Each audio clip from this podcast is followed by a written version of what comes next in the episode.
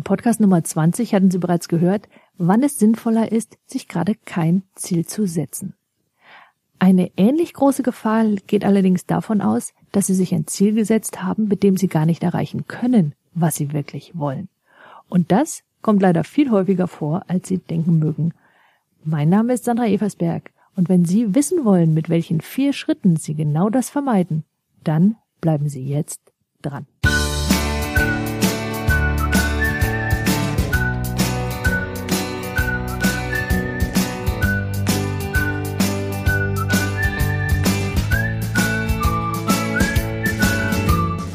Zunächst klingt es ja doch seltsam. Denn warum würden Menschen sich Ziele setzen, die sie woanders hinbringen, als sie das wirklich wollen? Also machen wir ein Beispiel.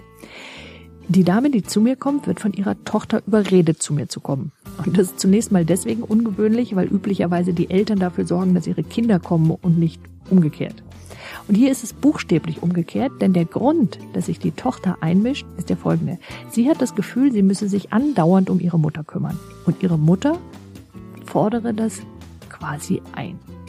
Und das tut sie zum Beispiel, indem sie sonntags Kuchen backt und erwartet, dass die Tochter sie besuchen kommt, sie täglich mehrfach anruft und einigermaßen eingeschnappt reagiert, wenn die Tochter lieber etwas mit ihrem Partner oder mit einer Freundin unternimmt.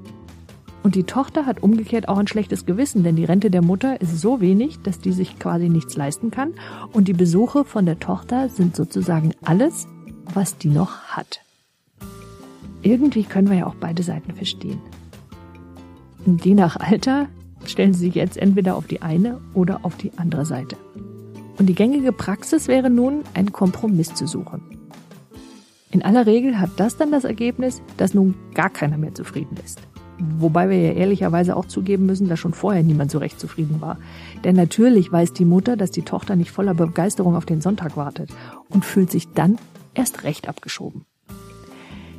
Und wenn schon die momentane Vereinbarung, also die Tochter kommt sonntags nur aus Pflichtgefühl, nicht so völlig befriedigend ist, dann kann der Sinn doch keinesfalls darin liegen, dass man die Vereinbarung nun auch noch verschlechtert, indem man einen Kompromiss eingeht. Und dran festzuhalten, ist ja jetzt auch nicht so gerade der Weisheit letzter Schluss. Was also tun? Weil eine echte Lösung könnte es ja nur sein, dass beide zufrieden sind. Und wenn wir beide Seiten so betrachten, dass die Lösung der einzige Ausgangspunkt ist und wir nur die verändern, dann kann das letztlich nicht wirklich was werden, weil das Ganze kommt immer nur dann auf Kosten des einen oder des anderen oder auf Kosten beider, was wir dann Kompromiss nennen. Wie gehen Sie also stattdessen in solchen Fällen vor? Weil der Trick ist, herauszufinden, worum es wirklich geht. So, und wenn Sie das aus einer anderen Perspektive betrachten, dann stellen Sie fest, dass das, was hier passiert ist, absolut klassisch ist. Und etwas, dem ich in der Praxis allenthalben begegne. Was Menschen nämlich tun, wenn sie sich einem Hindernis gegenüber sehen, ist folgendes. Sie wechseln kurzerhand ihr Ziel mal eben aus. Mit anderen Worten, sie verwechseln das Ziel mit dem Weg. Also, mal ganz konkret. Als erstes müssen Sie, falls Sie dann irgendwo in einer vergleichbaren Situation wären, herausfinden, was Ihr eigentliches Ziel ist.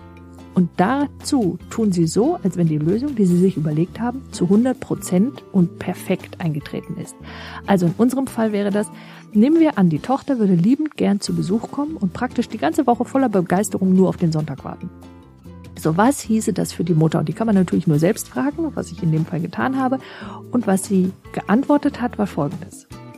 Wenn die Tochter gern kommen würde, dann hätte die Mutter etwas zu tun. Also sie würde den Kuchen backen, sie würde die Zutaten besorgen und damit wären schon für die Vorbereitung mindestens zwei Tage ausgefüllt und einen Tag wäre die Tochter zumindest ein paar Stunden da. Das hieße, drei Tage lang praktisch keine Langeweile, das Gefühl gebraucht zu werden und vor allem etwas zu tun zu haben.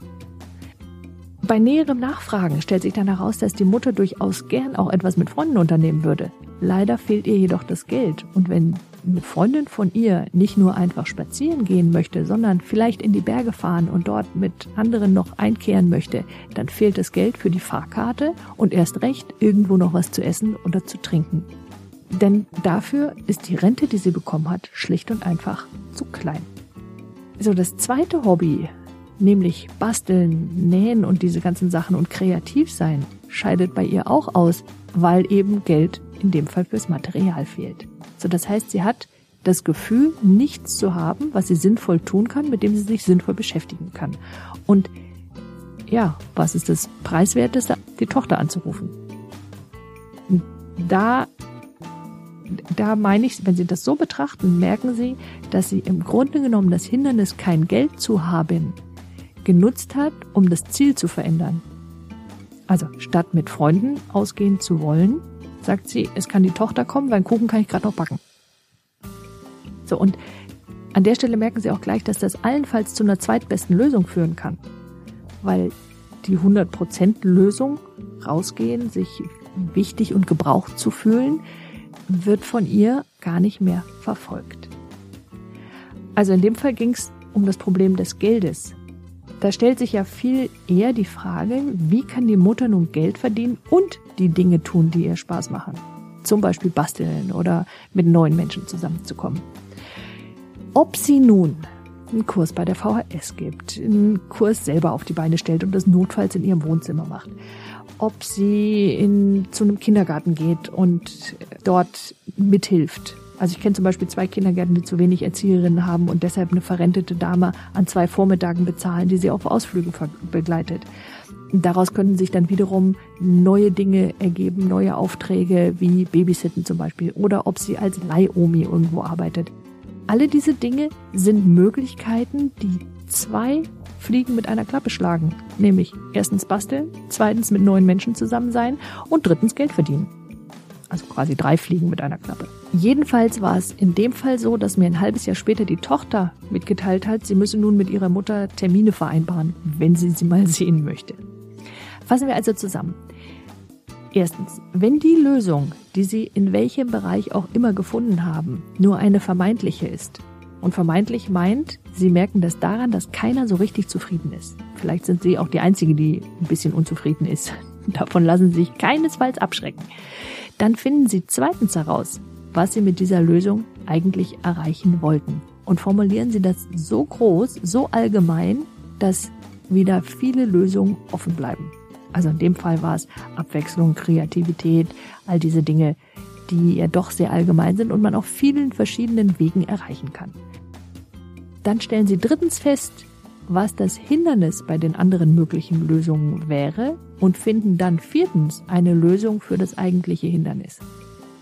Weil letztendlich geht es um den Lebensstil, den Sie leben wollen. Alle diese kleinen Ziele sind ja nur Facetten eines großen Ganzen. Erstens, die Lösung anschauen, die Sie gefunden haben, merken, dass die vielleicht nicht ganz optimal ist, dann herausfinden, was Sie damit eigentlich hatten erreichen wollen. Drittens, feststellen, was das Hindernis an der ganzen Sache ist und dann eine Lösung für das Hindernis. Ja, und wenn Sie den Podcast interessant fanden, dann empfehlen Sie ihn einfach weiter. Das geht ganz einfach auf www.sandra-eversberg.de, zum Beispiel per E-Mail, über den Link Weiterempfehlung oder per Twitter. Und dieser Link mit dem Namen Weiterempfehlung, den finden Sie direkt unter der Überschrift des Beitrages. Schenken Sie ihm ein Facebook-Like und ein Google Plus. Und wenn Sie ihn über iTunes hören und meinen Podcast mögen, dann bewerten Sie ihn bitte. Denn die Welt braucht mehr Menschen wie Sie, die ihre Talente nutzen. Absolut kostenfrei erhalten Sie meine Trance für mehr Selbstvertrauen. Und Sie können sie, wie gesagt, kostenfrei auf meiner Website www.sandra-eversberg.de herunterladen. Und sollten Sie meinen Newsletter tatsächlich immer noch nicht abonniert haben, dann holen Sie das jetzt schnell nach auf www.sandra-eversberg.de und Sie erhalten alle Beiträge ganz automatisch und kostenfrei in Ihr E-Mail-Postfach. Und noch dazu all die Specials, die ich nur per E-Mail versende. Nutzen Sie Ihre Talente, die Welt